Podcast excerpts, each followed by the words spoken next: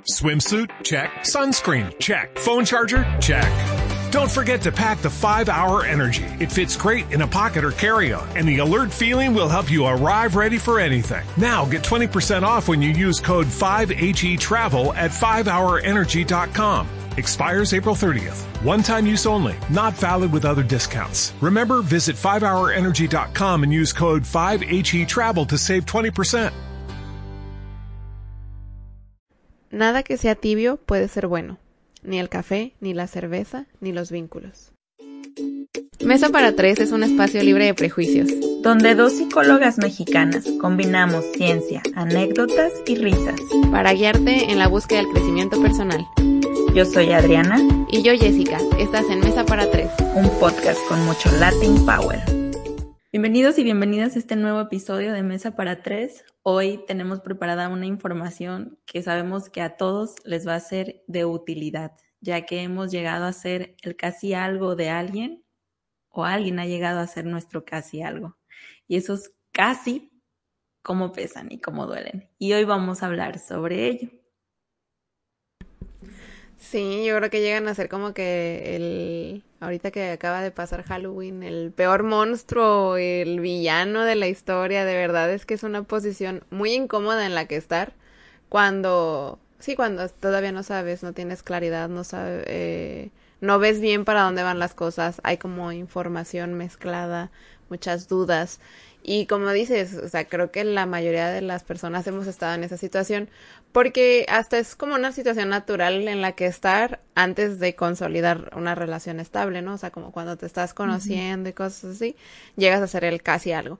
Nada más que a veces como que esta historia se prolonga y no es como que es que haya eh, de, ay, una regla de no, solo se puede estar dos semanas en casi algo y a partir de ahí, si no, estaría bien que hubiera, la neta.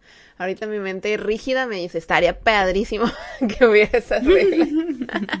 Pero bueno, no las hay.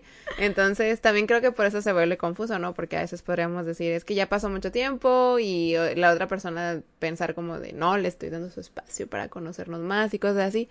Eh, pero que creo que es algo que, que se puede volver menos incómodo cuando nos animamos a ser muy claros con la otra persona. Que me parece que nos casi algo, eso es lo que falla mucho.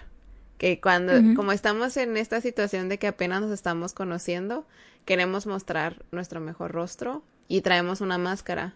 Entonces, yo sé que no es fácil cuando apenas conoces a las personas ya decirles de una vez como de, oye, la neta, traigo cargando un equipaje que no te imaginas porque mis novios me fueron infieles, eh, tengo muchas inseguridades, o sea, uno no llega con eso, ¿verdad? A decir, y por cierto me llamo Jessica, pero sí creo que a veces el esfuerzo que hacemos tan grande en mostrar nuestra mejor cara también termina mostrando algo que realmente no somos y puede causar muchas confusiones para la otra persona que lo está recibiendo. Y que a veces esa máscara lo que quiere esconder es la vulnerabilidad. Previo a grabar el podcast estaba terminando de ver un documental de Brené Brown, es eh, una escritora que habla sobre la vulnerabilidad. Eh, y ella platica cómo, bueno, no platica, a través de sus investigaciones comparte la información de cómo el ser humano hace absolutamente todo, todo, todo, todo, todo para no verse vulnerable, porque nos han vendido la vulnerabilidad como fragilidad, cuando la vulnerabilidad es ser valientes, es mostrarme desnudo al otro y decirle, esto, es lo que yo traigo, es lo que yo quisiera saber por estas razones. Y aunque yo me vaya de ahí con la respuesta que no quisiera recibir, yo hice la parte valiente y ella comparte un ejemplo que se me hizo padrísimo que en una conferencia ella dice, si te gusta la chava, entonces le preguntas, ¿no? Para que ya no estés con la duda, no por el miedo a verte vulnerable, continúes en un espacio donde a lo mejor no es recíproco. Entonces que después en otra conferencia un chavo la aborda y le dice, Brené, gracias a ti me animé a decirle a la chava con la que tenía meses saliendo eh, que yo quería formalizar con ella y ella súper contenta. ¿Y qué pasó? Y ya el chavo le dice, no, pues me dijo que ella no. Pero quería agradecerte, quería agradecerte porque gracias a ti fue que salí de ese espacio y que conocí la respuesta que yo estuve esperando durante mucho tiempo. Entonces, En ese lapso donde no nos atrevemos a preguntar o a exponernos por miedo a que nos puedan ver vulnerables, yo quiero hacer una pregunta y que la reflexionen un montón. ¿Realmente quieren estar con alguien con quien tengan que fingir ser una persona que no son? ¿O con quien tengan que ocultar una de las emociones más preciosas, que es el amor? Que el desinterés sea la base de esa relación que se está construyendo? Porque si se contestan esas preguntas, estoy segura que van a apuntar para el otro lado. Y que esa persona a la que ustedes le muestren sus sentimientos, sus emociones, todo lo que despierten ustedes esa persona y se asusta, definitivamente esa persona no es para ustedes. Y no porque no sea recíproco, a lo mejor él trae sus traumas, a lo mejor trae sus temas, a lo mejor trae sus propias máscaras, a lo mejor le da mucho miedo entregarse al amor. Pero bueno, ese no es asunto de nosotros arreglarlo. Dejemos de alguna forma eh, este síndrome que tenemos de misioneros y misioneras. Con mi amor lo voy a arreglar. Solo falta paciencia. ¿Y no es así? No manches, qué buen ejemplo. Y me encanta todo lo que estás diciendo. Justo eso, creo que, como bien dices, eh, si la persona no sabe recibir por lo que sea que, que está pasando con ellos, ¿no? Su historia de vida, sus heridas, todo eso, pues es que no es la persona para ti, ¿no? Es alguien con quien que puede lidiar con eso, pues no se lo merece tampoco. Entonces, eh, Sí, creo que muchas veces es el miedo a la respuesta lo que nos detiene. Como bien dices, no queremos sentirnos vulnerables, por lo tanto no queremos sufrir y quedarnos en este bello e incómodo, porque es incomodísimo, e intermedio, donde pues tenemos la duda, también nos queda como que la otra posibilidad, o sea, tenemos el 50 en que como no le he preguntado, igual y ya eso que temo puede ser un, sí, puede ser que pase, pero también puede ser que pase el mejor de los escenarios donde eh, nos amamos por siempre. La cosa es que esto es un engaño, al final, estar como en esta, en este intermedio es un engaño porque ni estás viviendo el mejor escenario, ni avanzas porque no tienes certeza. Entonces, qué curioso es que a veces, mm, y muy frecuentemente, ¿eh? no, no, a veces, eh, nos quedamos en esta, en este escenario porque imaginamos que nos vamos a sentir peor y ya cuando damos ese brinco y entonces obtenemos la respuesta, aunque sea negativa, como le pasó al chavo de este ejemplo, pues puede ser que sea como de, oh, ya descansé desde menos, o sea, sí me siento triste y todo, pero ya estoy en este lugar en el que sé, no en el que nada más estaba viviendo muchísima ansiedad porque no tenía ni idea de qué era lo que iba a venir. Entonces, que al final ese intermedio del que estamos platicando es un engaño. Ahí no estamos ni siquiera a gusto. Sí, totalmente, amiga. Y bueno, previo al podcast estábamos platicando tú y yo de la incertidumbre, ¿no? ¿Cómo se siente la incertidumbre? Pues viene acompañada de muchísima ansiedad, de distorsiones cognitivas, de pensamientos automáticos. La incertidumbre para mí es uno de los espacios, que quisiera evitar a toda costa porque me generan mucha distracción, porque me generan mucha ansiedad y sobre todo me generan mucho miedo. Y sentir miedo yo no lo siento tan agradable, no me gusta tanto. Entonces, si de alguna forma yo puedo eliminar todas esas sensaciones que me genera ese espacio y es a través de preguntar y hablar, pues voy a buscar las herramientas. Y a veces no tenemos las herramientas comunicativas para poder expresarle al otro, para poder escuchar también. Entonces, los casi algo, casi siempre son casi algo, porque no se preguntan o no se dicen esas cosas incómodas que se tienen que decir. Exactamente, creo que ya de repente está mucho la, la frasecilla facebookera de que para tener relaciones duraderas hay que hacerse preguntas incómodas.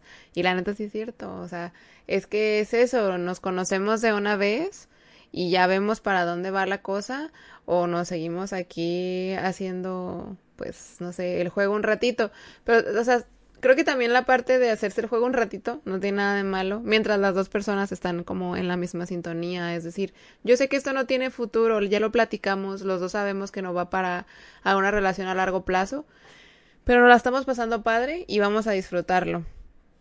En cambio, cuando hay una persona como eh, que cree que la relación va para largo plazo y la otra tiene muy claro que esto solo es así de un ratito, pues qué injusto es para la persona que no tiene la información completa, que se está haciendo sus ilusiones y cosas así. Claro que digo, igual y no es responsabilidad del otro decirle como de, oye, no te ilusiones, porque esto suena como muy de fuckboy, ¿no? Como de, no te, no te ilusiones porque yo te voy a dejar y la, la, o sea, no. Creo que sí nos toca como a cada quien poder decir como de, oye, este, ¿para dónde va la cosa? Porque para mí es así. Yo te quiero compartir que para mí es así, quisiera saber qué es lo que piensas tú, si estamos en la misma sintonía, si no. Y estar checando constantemente porque las cosas pueden cambiar de parecer, o sea, a lo mejor yo hoy decía, sí, no quiero, no quiero nada serio, y me empecé a involucrar más en la relación y entonces de repente ya sí quiero algo serio y pues poder decirle a la otra persona de, oye, yo ya estoy en otra sintonía, ¿tú dónde andas? Para saber yo también, o sea, ir avanzando como con más claridad. ¿Sabes también algo que he escuchado muchísimas veces que pasa con los casi algo? Que dicen, es que cómo le voy a decir si no somos nada. ¿con qué derecho le digo si no somos nada? Y yo pienso, estás equivocado. No es con ningún derecho, es con la responsabilidad afectiva que tengo principalmente conmigo. Exactamente, eh, totalmente de acuerdo. Es que eh, creo que en el, en, la, en el episodio, de hecho, de responsabilidad afectiva, vayan a checarlo. Ahí platicamos de que, aunque no se tenga como el título de, ah, es mi novio, es mi novia, es mi prometida, es mi esposa, cosas así, si tenemos una relación sexoafectiva o solo afectiva, hay una relación. Aunque no tenga título, pues ahí está ese intercambio. Entonces, eh, cada relación pues tiene ciertas responsabilidades eh, y, y, justo, aunque no tenga el título, no quiere decir que no se tenga nada entre ustedes, porque si no, ¿qué, ¿qué es lo que había estado pasando todo ese tiempo? Hasta para con los amigos, con los amigos ahí mm, son nuestros amigos, no son nuestra pareja y aún así tenemos responsabilidades afectivas para con ellos. Entonces, se me hace muy chistoso como a lo mejor de repente, o sea, sí podemos verlo para que con nuestros amigos, como si una amiga me dice, oye, te pasaste de lanza con lo que me dijiste el otro día, para uno sea como de, ay, pues claro, qué bueno que me lo dije, que me lo dice, pero o sea, si mi casi algo me dice algo y como de, ¿qué le pasa? No tiene derecho, o sea, ¿cómo por qué no tendría derecho? Es, es muy extraña esa lógica, pero hay tanta gente que lo dice. Claro, es que sabes que en el proceso de enamoramiento y cuando empezamos a conocer a alguien, se supone que es el lapso para vendernos como el mejor postor o la mejor postora. Entonces se supone que en ese lapso debemos demostrar nuestra mejor cara nada más.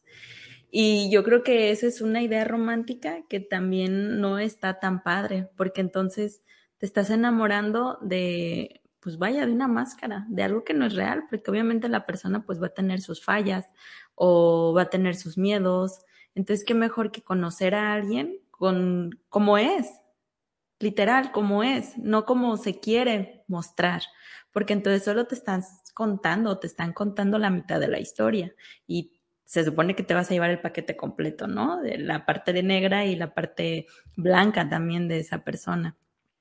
Entonces, en ese espacio donde nosotros creemos que no podemos preguntar o por qué le voy a preguntar, con qué derechos y apenas estamos quedando, yo creo que es la mejor oportunidad porque así puedes conocer al ser humano realmente, sus reacciones, sus respuestas, eh, la percepción que tiene de la vida o si para ti un valor importante es la familia. A mí no se me hace intenso preguntar, ¿y tú quieres tener hijos?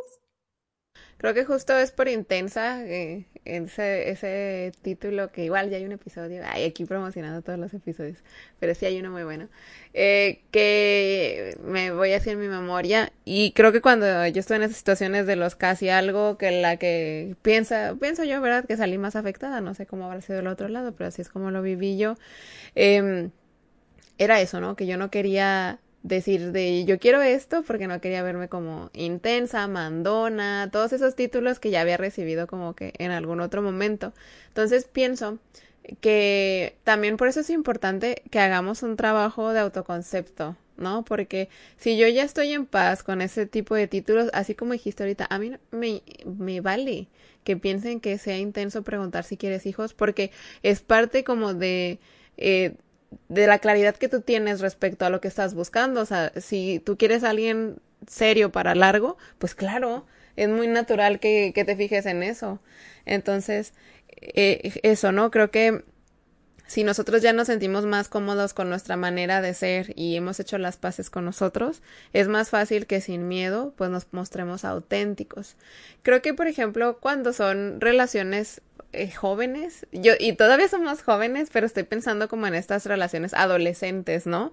De que así súper chiquito, pues es que todavía en ese descubrimiento que andas, pues no puedes ser tan claro con el otro porque no te da, o sea, ni siquiera puedes ser claro para ti mismo. Entonces creo que también es algo que se va dando con la madurez, eh, este tipo de, de cosas, porque, o sea, yo recuerdo como que mis primeros novios y sí ser así de que, ay, que no se me note que me gusta y cosas así, y ya llegaron un momento eh, de la vida en el que yo sí era como más de que se me note, o sea, que se entere que me gusta, porque si no, no va a pasar nada. Entonces, o sea, creo que también es, son cosas que se van dando con, con la madurez, pero no con la madurez nada más, sino con la conciencia y responsabilidad que vamos teniendo para con nosotros.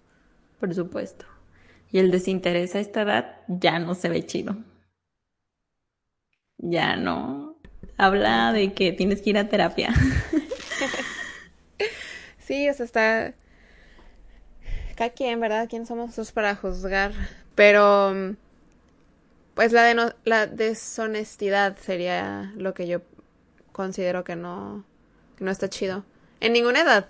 Nada más que hay ciertas edades en las que, bueno, como decíamos, si no somos, ni nos conocemos bien a nosotros, está difícil que le podemos dar así honestidad al otro. O sea, pero también este, ya cuando uno está más grande, como nosotras, uno llega a cierta edad en el que sí ya da mucha flojera eso, o sea, que, que las otras personas no, no sean francas con lo que quieren, porque creo que para esos jueguitos y así sí estaba muy entretenido en la secundaria, en la prepa y te juntabas con tus amigas a a chismear y, y, todo eso de, ay, lo que me dijo y mira, analiza los mensajes y la, la, y, y era padre, era divertido. Nada más que sí, se, o sea, se llega a una edad en la que, pues ya como tienes otras prioridades, mm, tu mundo realmente ya no gira alrededor de quién me va a querer y cosas así, pues eso es como que, ¿para qué hacemos esto? ¿Para qué hacemos esto si nos podemos ahorrar esos conflictos y pues ser honestos entre nosotros y si nos vamos a querer nos queremos y si nos vamos a, a dejar nos dejamos.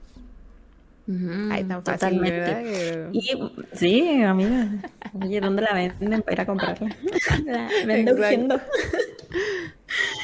Y también que a veces nos pasa con los casi algo, que no tenemos la claridad, que decimos, ay sí, pero no. Y entonces llegan otras voces que se meten a nuestras cabecitas y nos dicen, no, pues es que si ya te la estás pensando es que no. Y en algún episodio, no recuerdo cuál, hablábamos de un video muy famoso que se hizo viral de Alejandro Jodorowsky que decía, si al tarot le preguntas si él es el hombre de tu vida, automáticamente te puedo decir que no.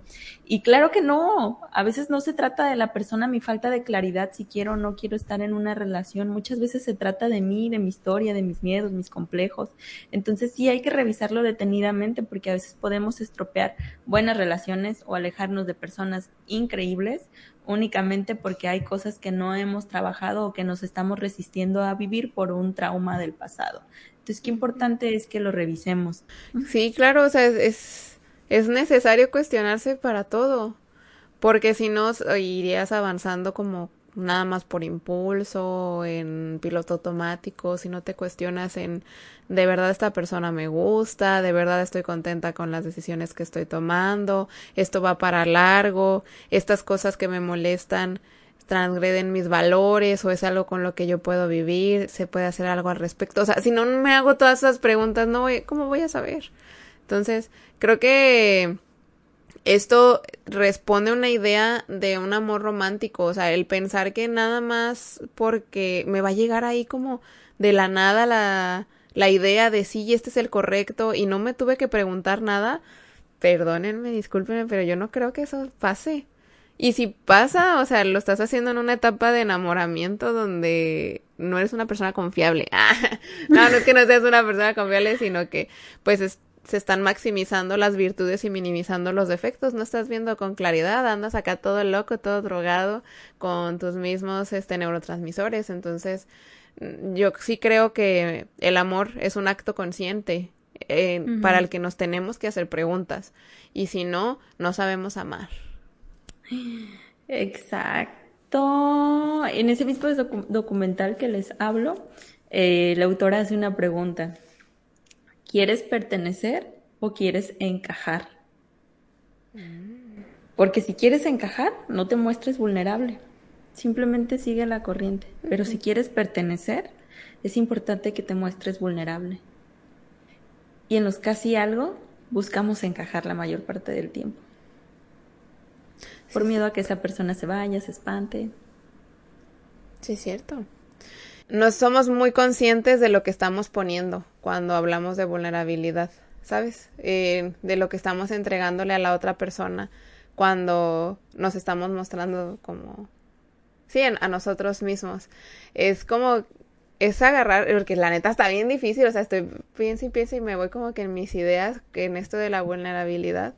Yo en mi, pre, hace años, en mi terapia, estuve trabajando esto, de ir a hablar con mis amigos y decirles, oigan, esto y el otro, esto pasa conmigo, y a ver cómo iban a reaccionar, porque yo pensaba que mostrarme vulnerable iba a ser como que me iban a dejar de querer, como que se iba a derrumbar toda este, todo este castillo que yo ya había creado.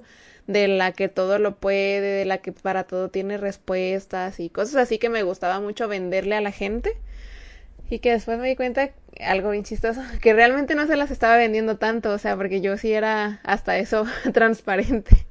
Y la gente sabía que sí, que era una persona, porque sí que lo soy, fuerte, pero que también había muchas cosas que, que me causaban como mm, pues dificultades y que yo cuando fui y dije, este, oigan, este tipo de cosas me lastiman y estos son mis traumas y cosas así, hubo mucha gente que me dijo, ya lo sabía.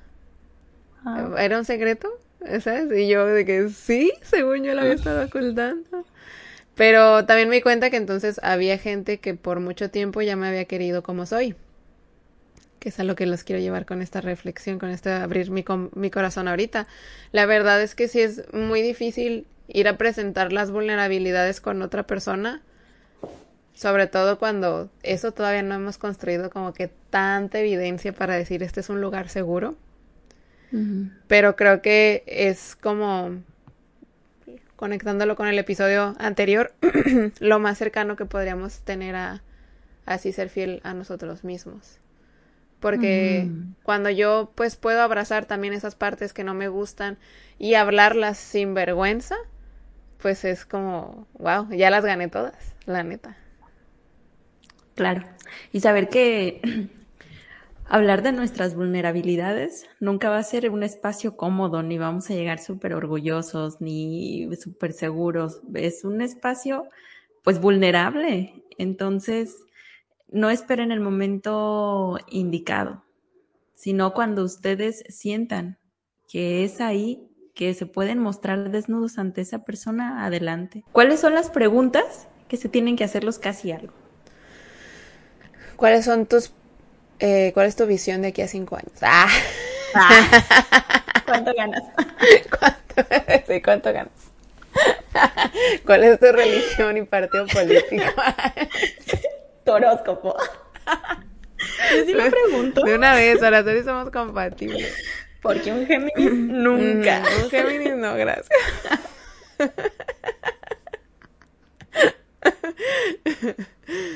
Ni un escorpión. Ah. ¿Cuáles son esas preguntas? Ay, yo creo. ¿Qué quieres? ¿Qué quieres de esto? ¿Qué esperas? Sí, este. Sí, esa es la principal. O sea, ¿quieres una relación seria? O sea, con esto. ¿Dónde andas ahorita? ¿Andas en una etapa de tu vida en la que ya estás listo como para querer algo, algo en serio?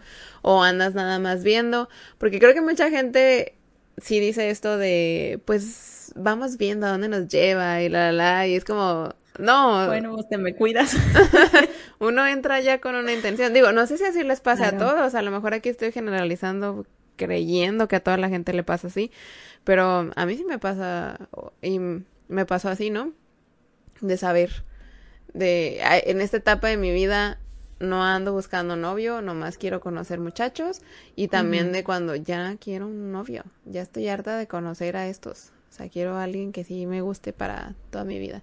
Entonces, este, a lo mejor eso solo me pasa a mí, pero pues creo que sí vale la pena hacer esas preguntas también, o sea, para saber de la otra persona, porque igual si te dice como que no, si estoy buscando una relación seria y eso es donde ando ahorita, ok, perfecto, y si también te dice como de vamos viendo a dónde nos llevan las cosas, también esa es una respuesta al final de cuentas, ya sabes que habrá que irse un poquito con calma también, o sea, tú no ir, no estar ya pensando en, mira, este es el anillo de compromiso que me gusta para que me lo vayas a dar, porque todavía esta persona no anda por ahí.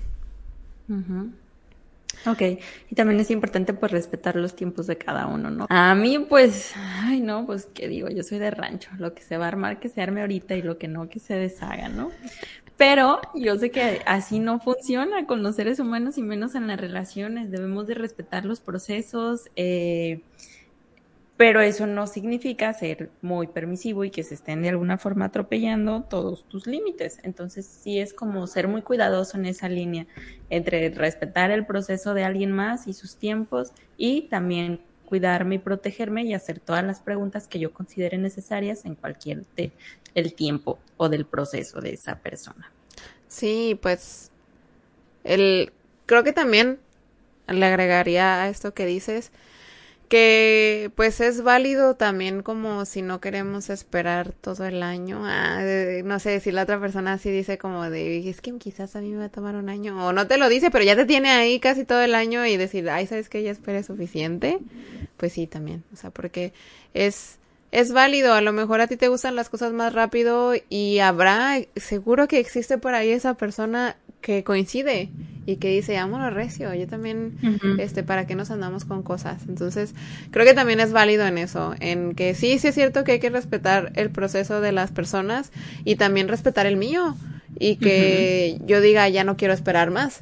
Digo, si desde esas preguntas que te estás haciendo terminas en, en esta reflexión de, ok, no me encanta que tengo que esperar, pero lo puedo hacer, lo puedo hacer un ratito más a ver dónde va la, la onda, perfecto.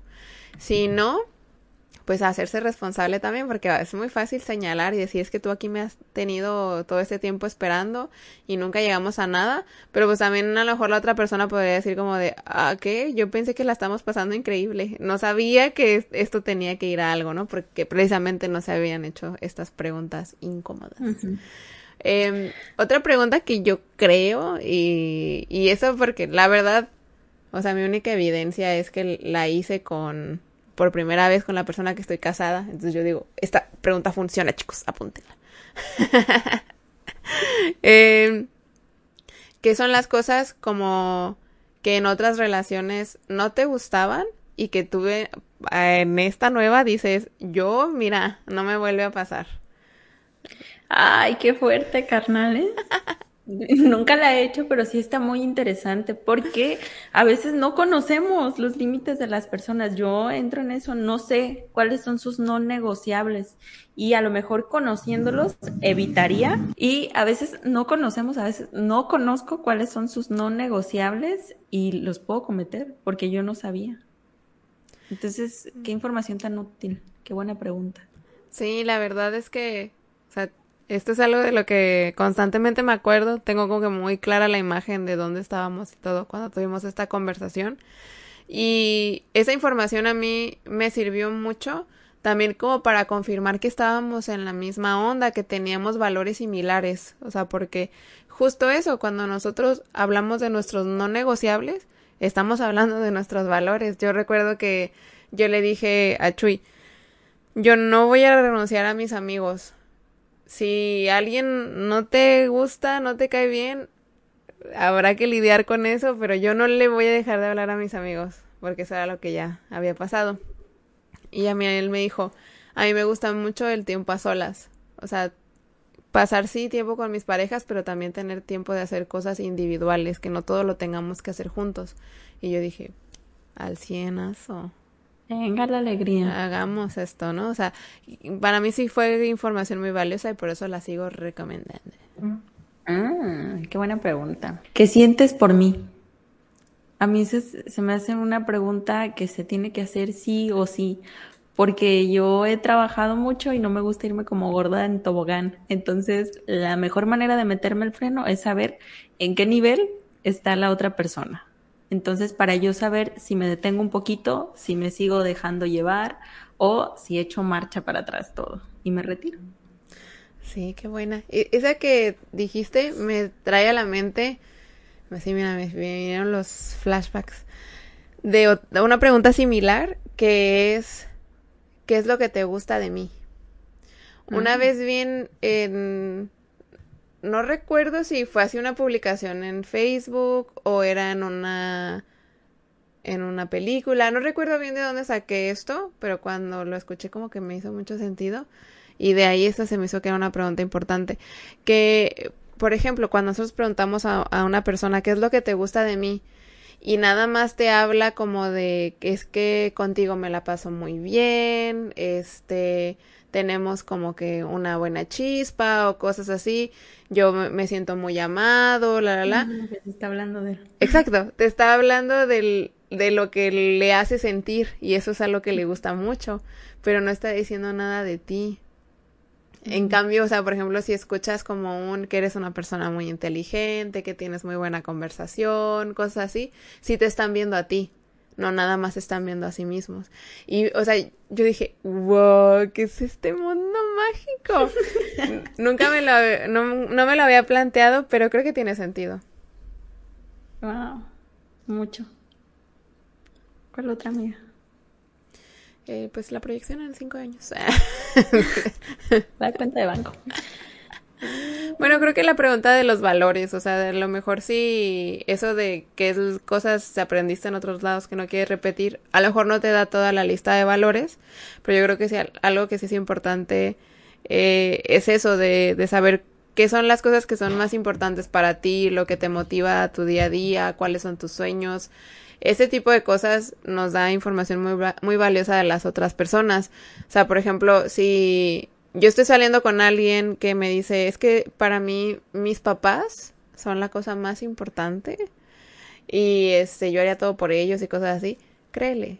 Porque muy probablemente es así y bueno, también desde ahí tú puedas saber si el hecho de que, no sé, te estén dejando plantada porque tenía cosas con los papás y cosas así, puede ser conflictivo, también es como importante saber de que ah, son muy importantes para ti, de como que, de qué manera, ¿no? De conocer un poquito de, de su historia familiar, del rol que tiene la familia.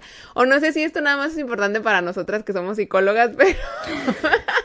porque también... Que también sea para ustedes. Sí, porque ahorita me puse a pensar eso como que a lo mejor el resto de las personas no piensan eso, no son así como de que, ah, claro, ahí tiene un temita con su papá. O sea, nada más lo pensamos nosotras. Ay, no. Pero agarren las habilidades de una vez. Sí, son buenas, son buenas. Es bueno. Sí, y que en todo en este escenario que estamos pintando, eh, estas respuestas son favorecedoras, ¿no? Pero que también podemos recibir las respuestas que son desfavorecedoras para eso que queremos que construir y entonces sí, tú debes de definir ese casi algo como ese que no fue. Porque a veces nos es más fácil o nos es más sencillo darle a la otra persona eh, las llaves, ¿no? Para que abra o cierre, sin saber que la relación es una construcción de dos y que también nosotros también tenemos la oportunidad de abrir o cerrar esa relación en base a la información que hemos recibido y hacernos las ciegas o los ciegos ante las señales rojas, pues no está chido porque cuesta muy caro el psicólogo. Fíjate que ahorita que estás haciendo eso, como que me, me caen unos veintes de que yo mucha, mucho tiempo pensé que era difícil superar la historia del casi algo porque no se había tenido la oportunidad de conocerlo. Y que, por ejemplo, cuando tienes una relación larga con una persona, pues sí te muestra muchas cosas, entonces cuando terminas, eh, sí, es, duele un montón y todo, pero también es como que puedes visitar muchos escenarios en los que ya, o sea, que, te reafirman como de sí, es buena idea que termináramos. Y con un casi algo no hay como que tanta evidencia, o por lo menos eso como que yo pensaba de que no hay tanta evidencia de que no quiere estar conmigo y como ahorita que dices eso como de estar checando la, los red flags y como todo esto que nos muestran, me parece que es lo contrario, que, que había estado equivocada. Creo que en muy corto tiempo nos dan mucha evidencia de que ahí no estábamos bien, de que esa no era una, pues una buena situación para nosotros, ¿no? Esta frasecilla que por ahí he visto un montón de, de veces de que si él sabe que lo quieres y sigue sin saber lo que quiere, lo eso que quiere pues no eres tú. Entonces, creo que a lo mejor sí no, no se ha tenido la oportunidad de convivir años y años con la otra persona, pero eso que ya te está mostrando desde ahorita, hay que hacerle caso, hay que creerle a lo que te está enseñando. Mm, qué fuerte. Hemos llegado al final de este episodio, esperemos que se queden con el mensaje tan importante para nosotras todos y todas se merecen una relación completa, no a medias, y a veces la única persona que puede decidir eso eres tú. Así que nunca te quedes en la puerta, te mereces entrar a todas las relaciones donde tú llegues. Así es. Nos encuentras en redes sociales, eh, no en redes sociales, soy la Rosa de Guadalupe. Nos encuentras en Instagram como arroba mesa-para tres y en Facebook como mesa para tres podcast. Recuerda seguirnos ahí y también en las plataformas, en las plataformas donde nos escuchas para que sigas apoyando nuestro proyecto. Muchas gracias.